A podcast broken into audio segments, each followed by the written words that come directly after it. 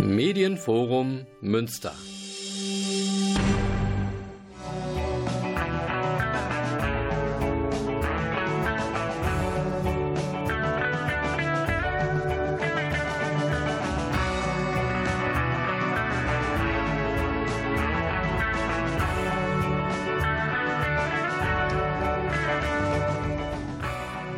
Radio Fluchtpunkt, das Magazin der GUA Flüchtlingshilfe.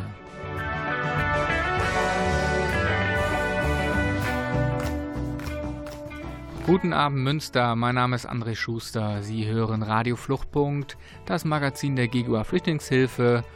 Und ja, wir sind mittendrin in der Sendung. Es geht jetzt wieder los und für die Zuhörerinnen und Zuhörer, die aufmerksam diese Sendung verfolgen, haben bestimmt bemerkt, da gab es Wiederholungen. Tatsächlich ist das sehr, sehr ärgerlich. Aus Krankheit, Gründen und Terminproblemen mussten wir leider zwei Wiederholungen senden. Also Entschuldigung dafür. Das ist natürlich auch ein bisschen der Corona-Zeit geschuldet, weil wenn man krank ist, kann ich nicht so einfach hier mich ins Studio setzen. Ähm, ist aber alles gut gegangen für diejenigen, die es da draußen interessiert. Alles negativ getestet. Ja, jetzt ähm, haben wir eine neue, frische Sendung. Und es ist aber zugleich auch die letzte Sendung dieses Jahres. Und äh, deswegen möchte ich gerne diese Sendung nutzen, ähm, einen ja, Jahresrückblick zu machen. Und ich würde diesen Jahresrückblick gerne so gestalten, dass wir uns mal anschauen, was für Sendungen ähm, gab es eigentlich dieses Jahr und äh, welche ja, Personen waren da, welche Themen hatten wir und das Ganze vielleicht auch so mal ein bisschen betrachten ähm, mit Blick auf, ja, was hat Corona da eigentlich sogar noch ausgewirkt? Was ändert Corona vielleicht sogar an Themen? Ähm, und was bleibt uns natürlich erhalten? Ich meine, klar, die Flüchtlingspolitik bleibt uns sowieso erhalten, das ist völlig klar. Und äh, alles, was damit zusammenhängt. Aber von den speziellen Themen, die wir dieses Jahr behandelt haben oder besprochen haben, ähm, ja, gilt es ja nochmal zu schauen, was äh, wird uns länger beschäftigen. Und wenn ich mir dann mal anschaue, wir sind im Januar gestartet äh, mit meinem Kollegen Claudius Vogt und da haben wir eine Sendung gemacht, ja, zur, ja, letztendlich zur Rechtmäßigkeit von Leistungskürzung bei Hartz IV und dann eben die Auswirkungen auf die Asylbewerberleistungen. Äh, da ging es ja um das Bundesverfassungsgerichtsurteil und wo man ja selbst in diesem Urteil ein bisschen unklar zu dem Schluss gekommen ist, okay, es ist in gewissem Maße möglich auch zu sanktionieren, aber dann auch irgendwie nicht. Also es ist eine sehr, sehr, sehr schwierige Angelegenheit. Ähm, aber Claudius Vogt hat uns da sehr, sehr gut durchgeführt und hat uns eben auch verdeutlicht, was dieses Urteil, was ja ursprünglich nur für SGB II, also Hartz IV, Relevanz hatte, ähm, ja, letztendlich auch für Auswirkungen auf die Leistungen im Asylbewerberleistungsgesetz hat. Ähm, Im Februar, das ist eine ganz, ganz interessante Sendung, da gehe ich gleich auch noch ein bisschen näher drauf ein, hatten wir das Thema ältere Menschen und Flucht.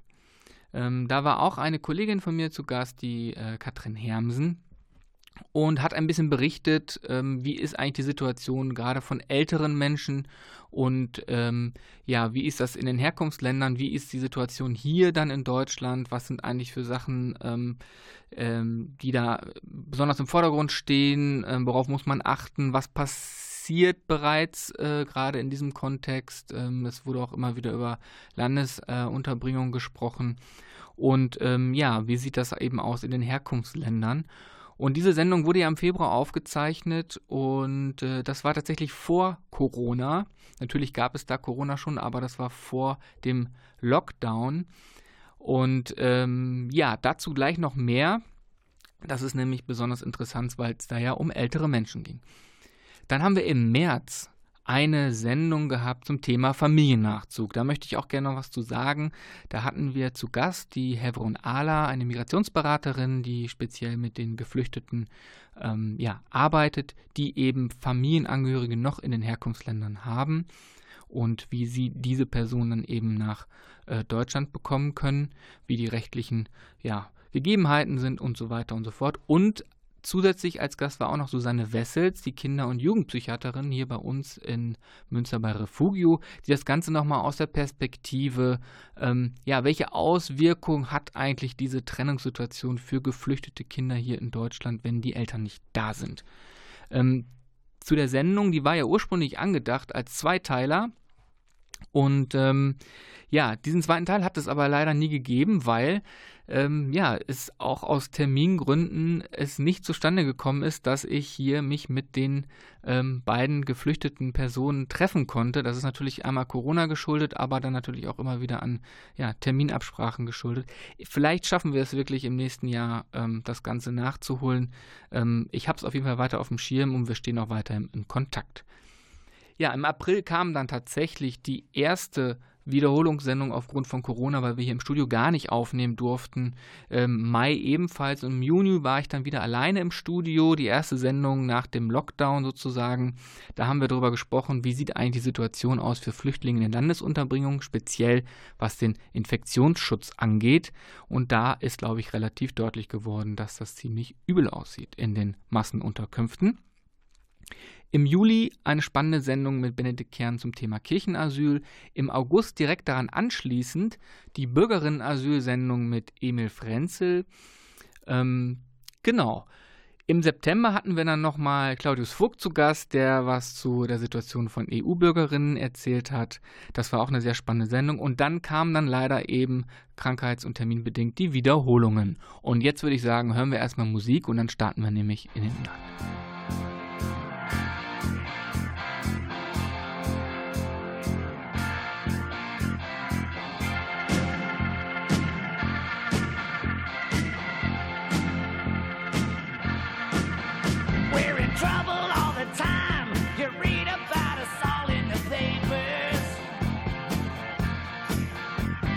walk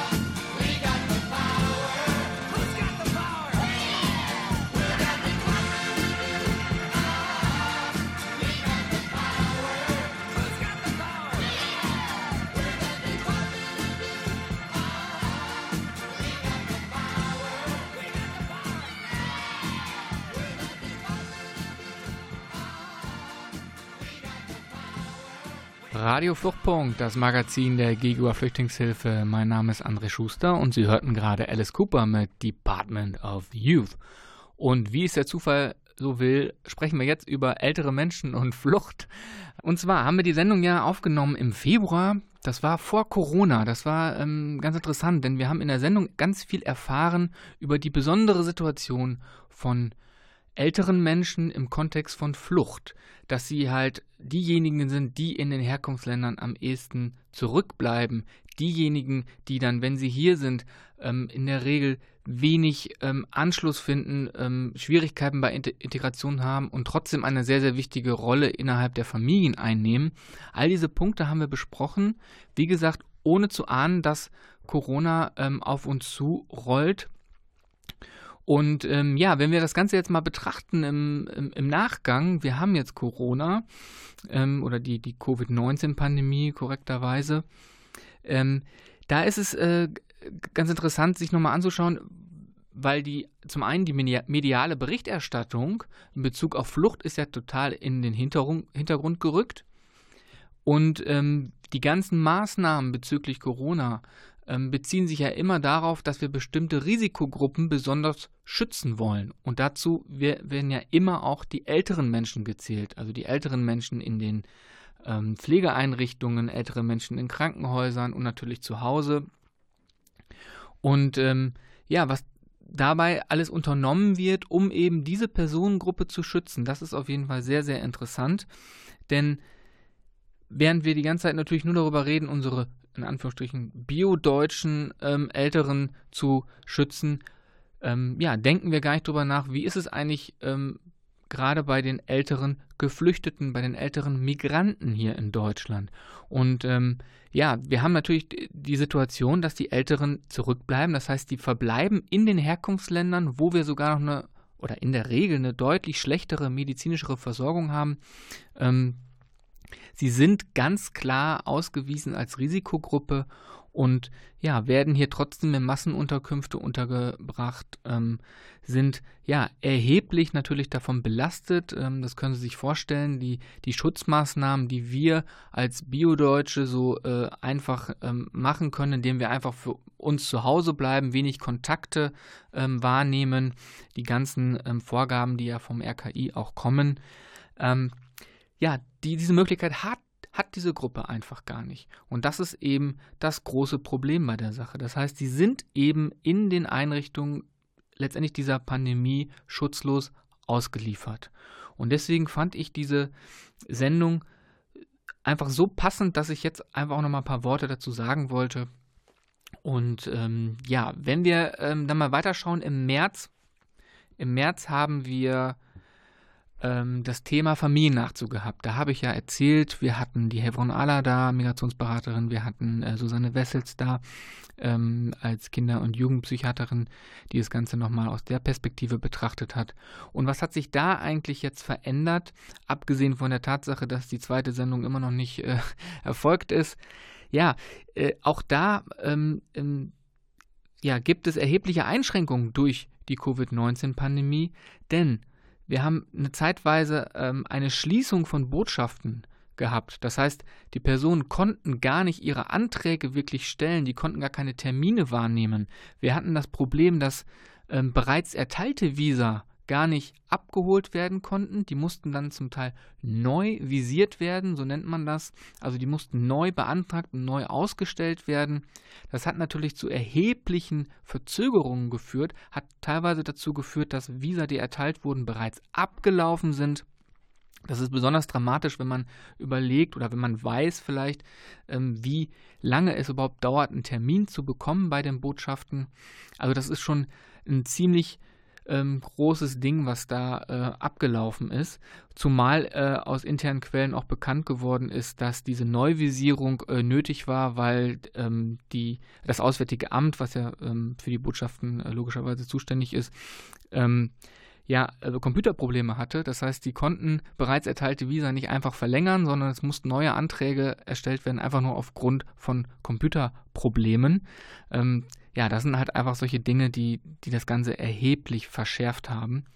Ähm, Terminvergaben können jetzt aktuell auch nur noch eingeschränkt ähm, wahrgenommen werden, weil eben die ähm, Botschaften nur ganz, ganz, ganz eingeschränkte Öffnungszeiten haben. Zum Teil liegen sie jetzt wieder ähm, brach, das heißt, die sind komplett geschlossen, ähm, es gibt gar keinen Zugang. Da muss man dann auch als Beraterin, vielleicht jetzt nochmal die Perspektive für die Beraterinnen da draußen ähm, sagen, ähm, ja, erkundigen Sie sich bei der jeweiligen zuständigen Botschaft, ob die gerade auf hat, ab wann man wieder Termine ähm, bekommen kann. Das ändert sich gefühlt stündlich, wenn man das mal ein bisschen verfolgt. Deswegen, da kann man momentan überhaupt gar nichts verlässlich sagen. Ja, und dieser, dieser ganze Umstand sorgt natürlich dafür, dass der Zeitraum der Trennung extrem verlängert wird. Und das Prozedere des Familiennachzugs, wie wir auch in der Sendung vom März gehört haben, ist ohnehin ein Prozedere, was sich teilweise über Jahre hinziehen kann. Und jetzt, wenn auch not so sweet emotions, hören wir trotzdem Aerosmith mit Sweet Emotions.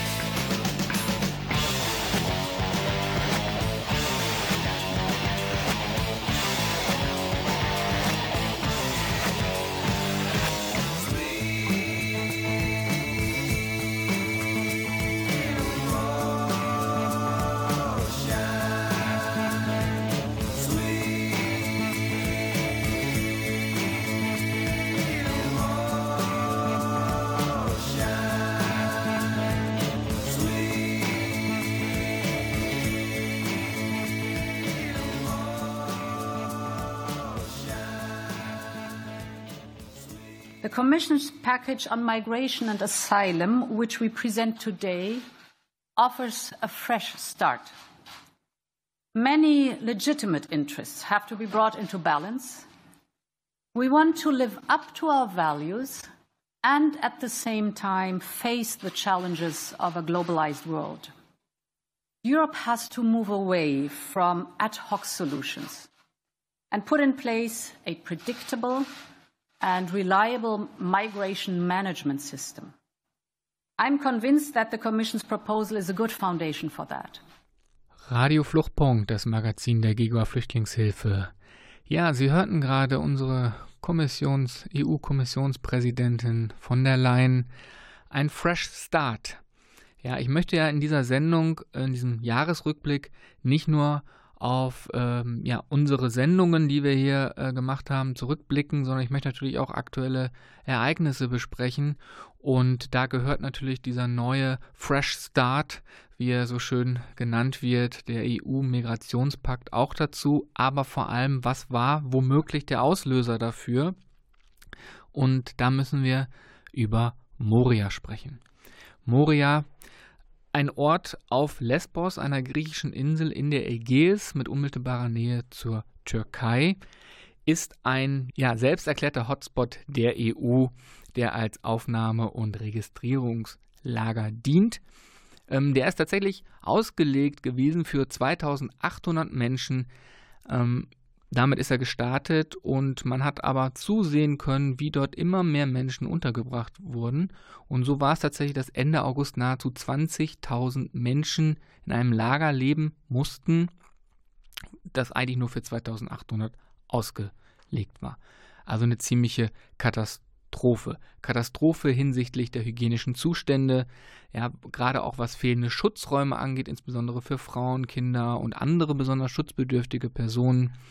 Ähm, ja, die Unterbringungssituation wurde von vielen NGOs über Jahre jetzt kritisiert. Also dieses Lager gibt es schon seit 2016 oder gab es seit 2016. Ähm, eine sehr, sehr gute Stellungnahme gibt es auch ähm, also nicht nur von, ich sag mal, Pro Asyl oder den üblichen Verdächtigen, sondern auch von Ärzte ohne Grenzen, die halt aus der medizinischen Perspektive das Ganze betrachtet haben, haben gesagt, das ist ein wirklich ein, ein Moloch, ein Herd ähm, an, an, ja, an Verstößen, was die Hygiene und was die medizinische Versorgung vor allem angeht. Also wirklich eine absolute Katastrophe, ein absolutes Katastrophenlager. So muss man es einfach sagen. Und ja, Anfang September gab es dann einen großen verheerenden Brand in Moria, was dann dafür gesorgt hat, dass es eine Umsiedlung ähm, auf das Festland ähm, stattgefunden hat und ähm, dort die Personen in provisorische Zeltlager untergebracht wurden. Das heißt, man hat natürlich Anstrengungen versucht, auf EU-Ebene die Leute irgendwie ähm, innerhalb der EU zu verteilen. Ich glaube, man streitet sich heute noch darüber, wer wie viele aufnimmt. Deutschland hat auch nur einen im Vergleich geringen Anteil übernommen, Personen ähm, dort aufzunehmen. Das heißt, diese Personen leben jetzt dort provisorisch ähm, vorübergehend, hoffentlich nur in Zeltlagern. Ja, und diese Katastrophe, die dann auch mal wieder für Schlagzeilen gesorgt hat, wie so viele Schlagzeilen in Bezug auf Tote im Mittelmeer, die Bilder kennen wir alle. Aber das war nochmal ein ganz, ganz besonderer Meilenstein und ich würde sagen absoluter Gipfel, weil einfach so viele Aspekte der fehllaufenden fehlfunktionierenden ähm, EU-Migrationspolitik wiedergespiegelt hat. Und ja, dann kam eben dieser sogenannte Fresh Start. Der kam relativ zeitnah, was natürlich schon mal ähm, ähm, zeigt, man hatte Sachen natürlich schon vorbereitet. Man hat sich das ja nicht unmittelbar nach Moria äh, direkt alles ausgedacht. Dieses Papier, ähm, worum es da auch geht, diese, dieser EU-Migrations- Pakt ist eine Sammlung verschiedener Umsetzungspläne und konkreter Gesetzgebungen, also Vorhaben äh, für Gesetzgebungen, also sogenannte EU-Richtlinien und ähm, umfasst tatsächlich 450 Seiten. Also es ist ein ziemlicher Block an Papier.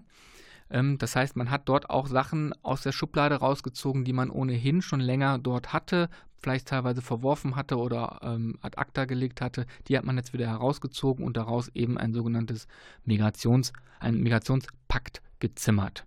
In dem Papier, das ist ähm, wiederum sehr erfreulich, sind auch zum Teil Eingeständnisse drin, in dem wirklich gesagt wird, das war eine Fehlkonstruktion, so wie sie es äh, ursprünglich gedacht haben. Nur da muss man natürlich sagen, was ist jetzt die Konsequenz daraus und was sagt eigentlich dieses Migrationspakt? Also wie sind eigentlich die Inhalte. Ähm, vielleicht, um dann nochmal ähm, kurz auszuschweifen, die EU-Kommission hat ja auf EU-Ebene als einzige Institution die Gesetzgebungsinitiative. Das heißt, das Ganze sind Vorschläge für Gesetze, für Richtlinien auf EU-Ebene, aber das EU-Parlament muss dem Ganzen auch noch zustimmen. Und wir wissen auch, welche Vertreter im EU-Parlament sitzen. Vielleicht noch zu den zentralen Inhalten. Ähm, ja, man möchte letztendlich die Grenzverfahren ausweiten und ja, erzeugt dadurch auch eine neue Inhaftierungssituation. Das Interessante dabei ist, dass man das Ganze jetzt noch weiter aus der EU nach außen drängt, also direkt an den Grenzen sollen sogenannte beschleunigte Asylverfahren in Extralagern stattfinden. Ja, das sind haftähnliche Zustände, weil die Leute dort nämlich ihrer Freiheit äh, beschränkt sind. Die müssen nämlich dann da bleiben. Und es sollen auch direkt die Rückführungen aus diesen Grenzen, äh, aus diesen Grenzlagern stattfinden. Ja, des Weiteren ähm, sieht der Migrationspakt vor, dass es eine Ausweitung der sogenannten sicheren Drittstaatenregelung geben soll. Die Blaupause dafür, die kennen wir, das ist der EU-Türkei-Deal. Das heißt also, dass Personen, wo die EU gesagt hat, das ist eigentlich ein sicherer Staat, dass die Personen direkt in diesen Transitstaat ohne Durchführung eines Asylverfahrens zurückgebracht werden. Und dann wahrscheinlich gegen Geld einfach dort verwahrt werden. Des Weiteren das Dublin-System, was eigentlich reformbedürftig ist, da haben wir auch schon drüber gesprochen, da gehe ich gleich auch zum Thema Kirchenasyl und Bürgerinnenasyl nochmal ein bisschen drauf ein, ähm, bleibt weitestgehend bestehen, wobei es einige kleine Änderungen gibt, aber in, in der Sache bleibt der Einreisestaat zuständig. Ähm, und es gibt auch ganz interessant einen sogenannten Solidaritätsmechanismus. Der wird ausgelöst beispielsweise bei sogenanntem erhöhtem Migrationsdruck. Und der hat unter anderem zur Folge, dass ja, ein, ein Migrationsmanagementsystem eingeführt wird. Das heißt, andere EU-Staaten können dann den betroffenen Staaten beim Management der Geflüchteten helfen oder können sie auch direkt aufnehmen. Oder, und das ist halt das ganz perfide an der Sache, ist tatsächlich sogenannte Abschiebungspatenschaften übernehmen. Das heißt, dass andere EU-Staaten dann für die betroffenen Mitgliedstaaten die Abschiebung übernehmen.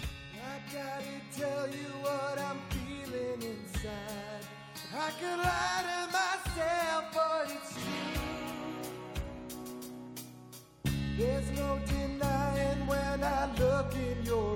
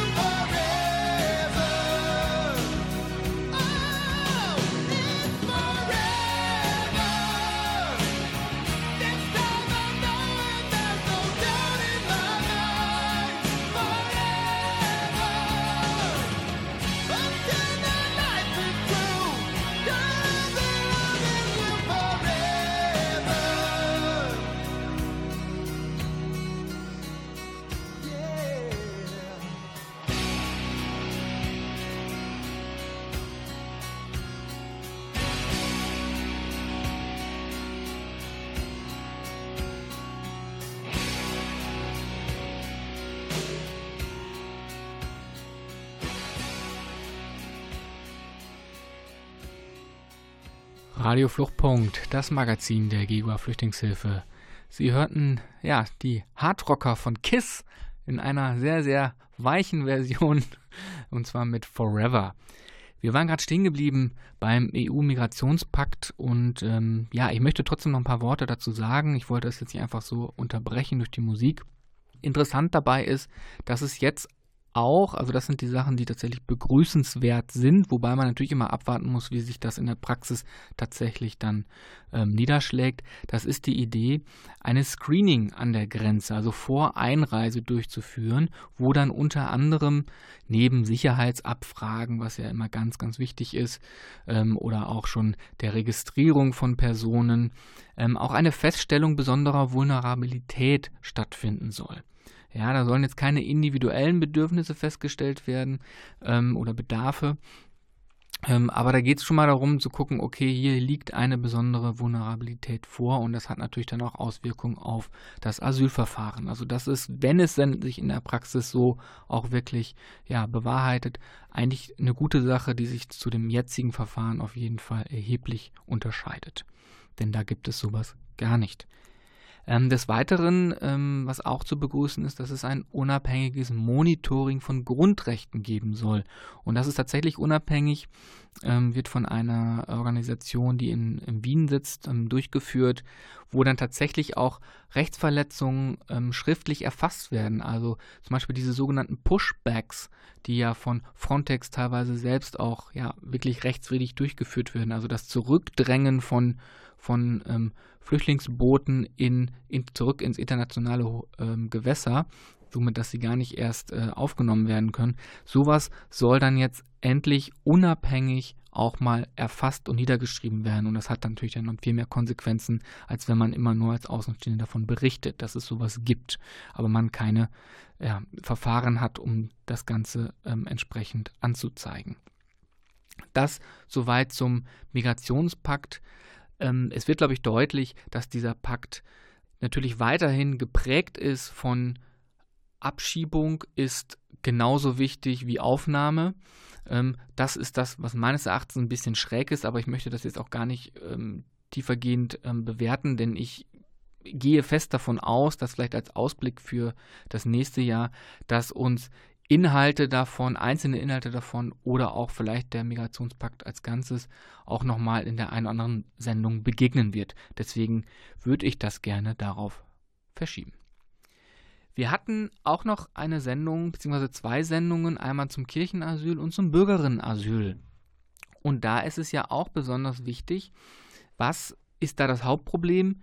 Das ist natürlich das Dublin-System. Und wenn wir das Ganze jetzt nochmal rückblickend betrachten, ähm, hat da Corona irgendwelche Auswirkungen gehabt? Ja, hat es ganz äh, eindeutig, denn das BAMF hat sich überlegt, eine Aussetzung der Überstellung durchzuboxen. Diese Aussetzung der Überstellung ist tatsächlich rechtswidrig. Das wurde auch schon eigentlich festgehalten, auch von tatsächlich von der EU-Kommission gesagt, dass es das nicht gibt in einem Dublin-System, dass Überstellungen ähm, ausgesetzt werden, auch nicht zu Corona-Zeiten. Das BAMF hat es aber trotzdem getan. Und ja, das hat natürlich verheerende Folgen, dass dann eben die Leute, die beispielsweise in einem Kirchenasyl sind, ja, natürlich viel, viel länger in diesem Kirchenasyl verbleiben müssen. Ja, das ist ähm, insofern gravierend, weil, wenn wir uns an die Sendung zurückerinnern, ein Kirchenasyl ja auch ähm, eine finanzielle Belastung ist, auch ja generell einfach Räume zu finden. Das heißt, die Leute verbleiben länger, potenzielle andere Personen, die ähm, ebenfalls ähm, diesen Schutz der Kirche benötigen würden, in ihren ähm, individuellen Fällen, ähm, bleiben dann eben außen vor. Und ja, als Konsequenz kann man sagen, wird da das Kirchenasyl ein Stück weit ausgehebelt, weil natürlich auch die Gemeinden nicht mehr bereit sind zu sagen, oh, das ist uns zu unsicher, ähm, anstatt denn jetzt drei Monate bei uns aufzunehmen, ähm, werden da vielleicht auf einmal neun Monate draus. Das ist natürlich besonders dramatisch.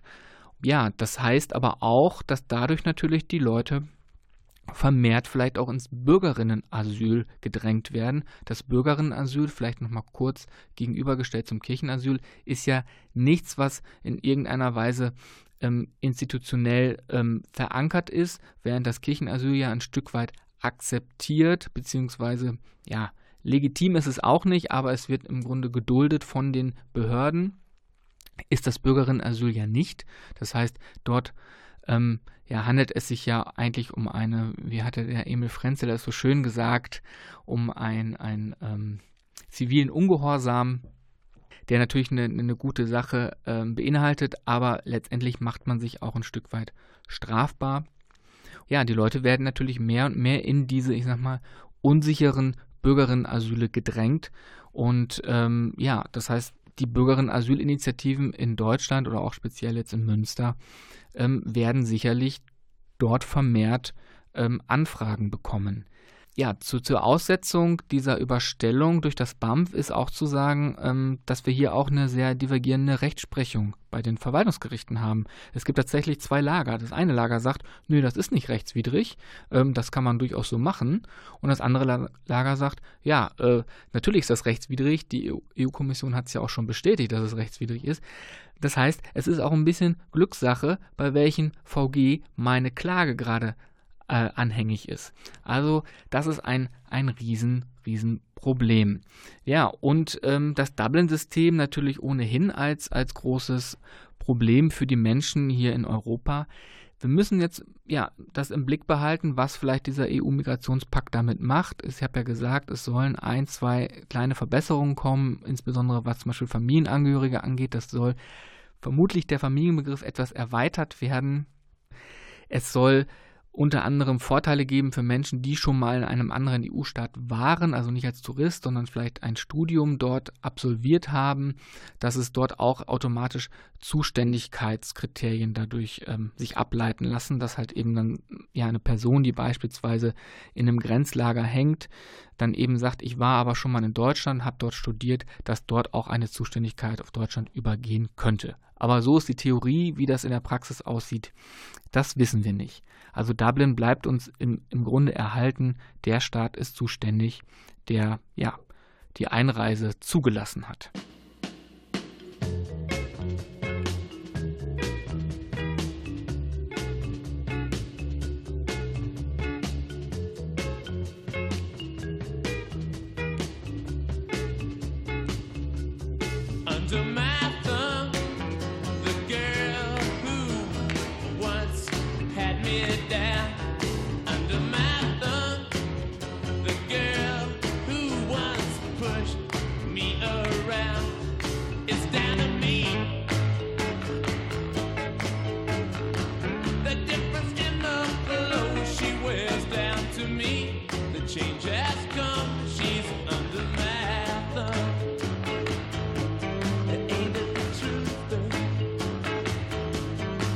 Under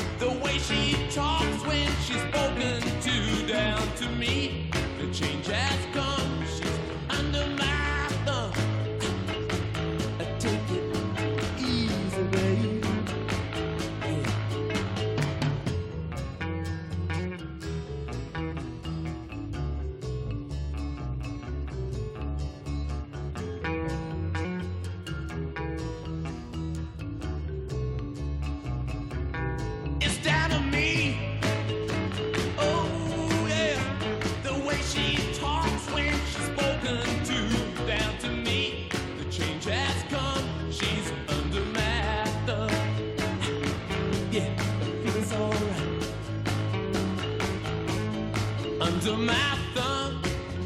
Her eyes are just kept to herself.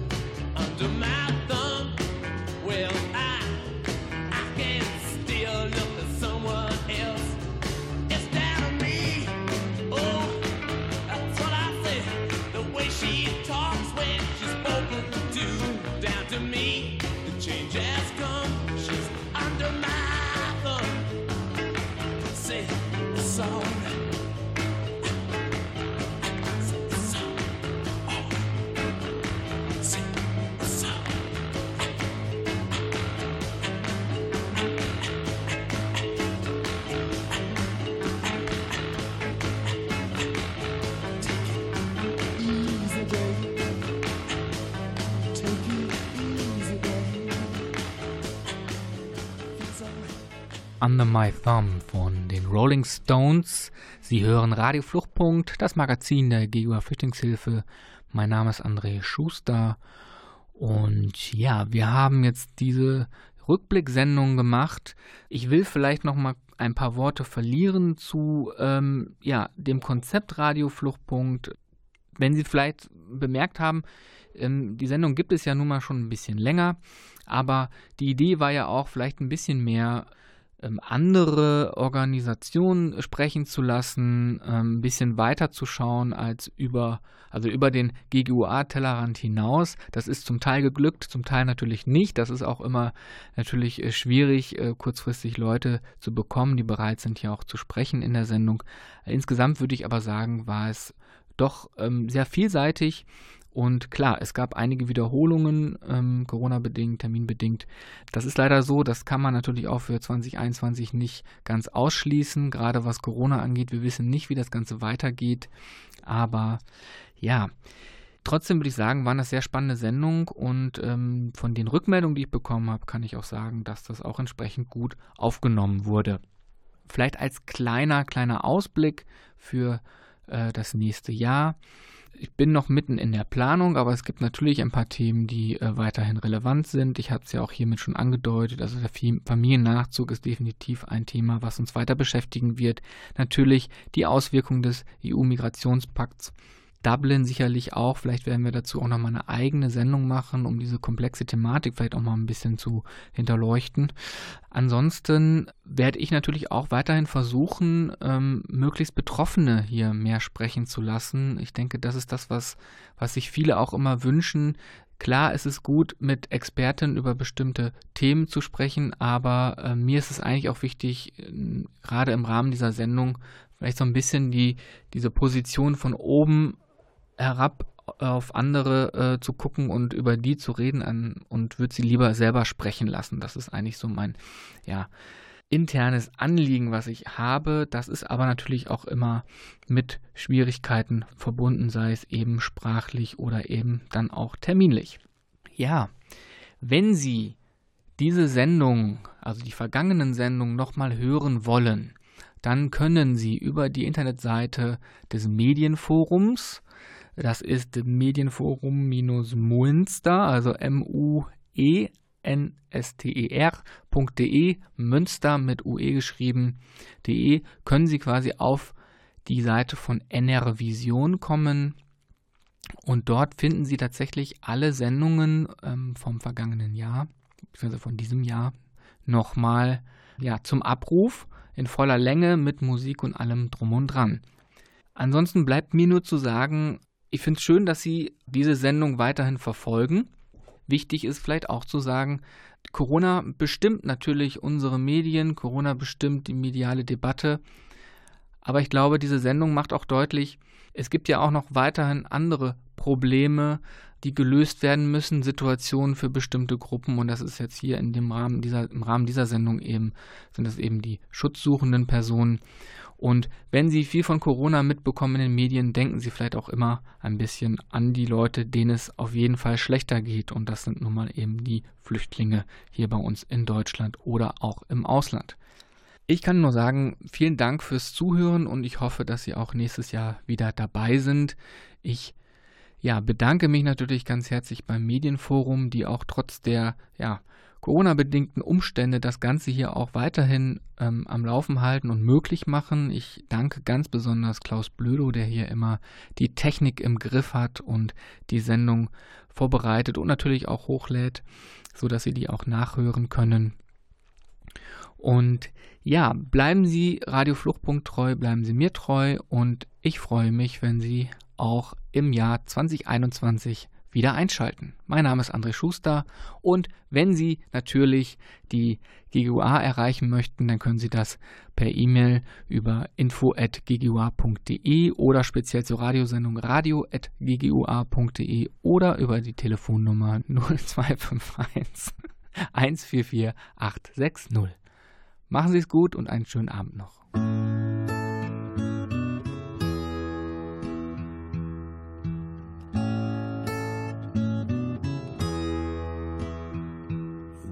Are places I'll remember all my life. Though some have changed, some forever, not for better. Some have gone, and some remain. All these places have their moments with lovers and friends. I still can recall some are dead and some are living. In my life, I've loved them all.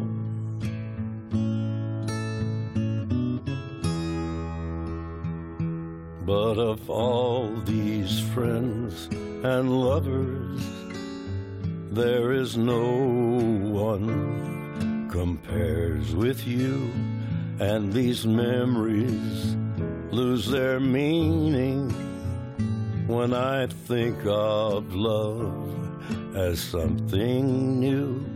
Though I know I'll never lose affection for people and things that went before. I know I'll often stop and think about them. In my life, I love you more.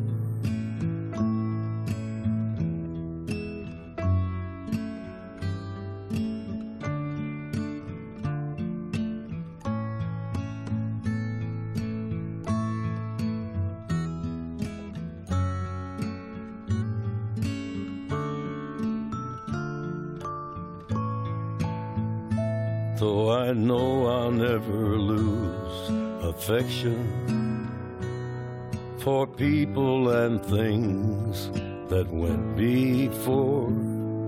I know I'll often stop and think about them. In my life, I love you more.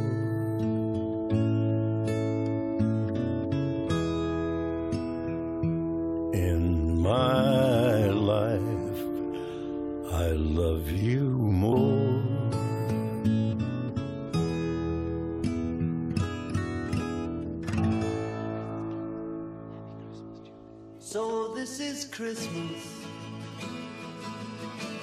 And what have you done? Another year over. And you won't just begun.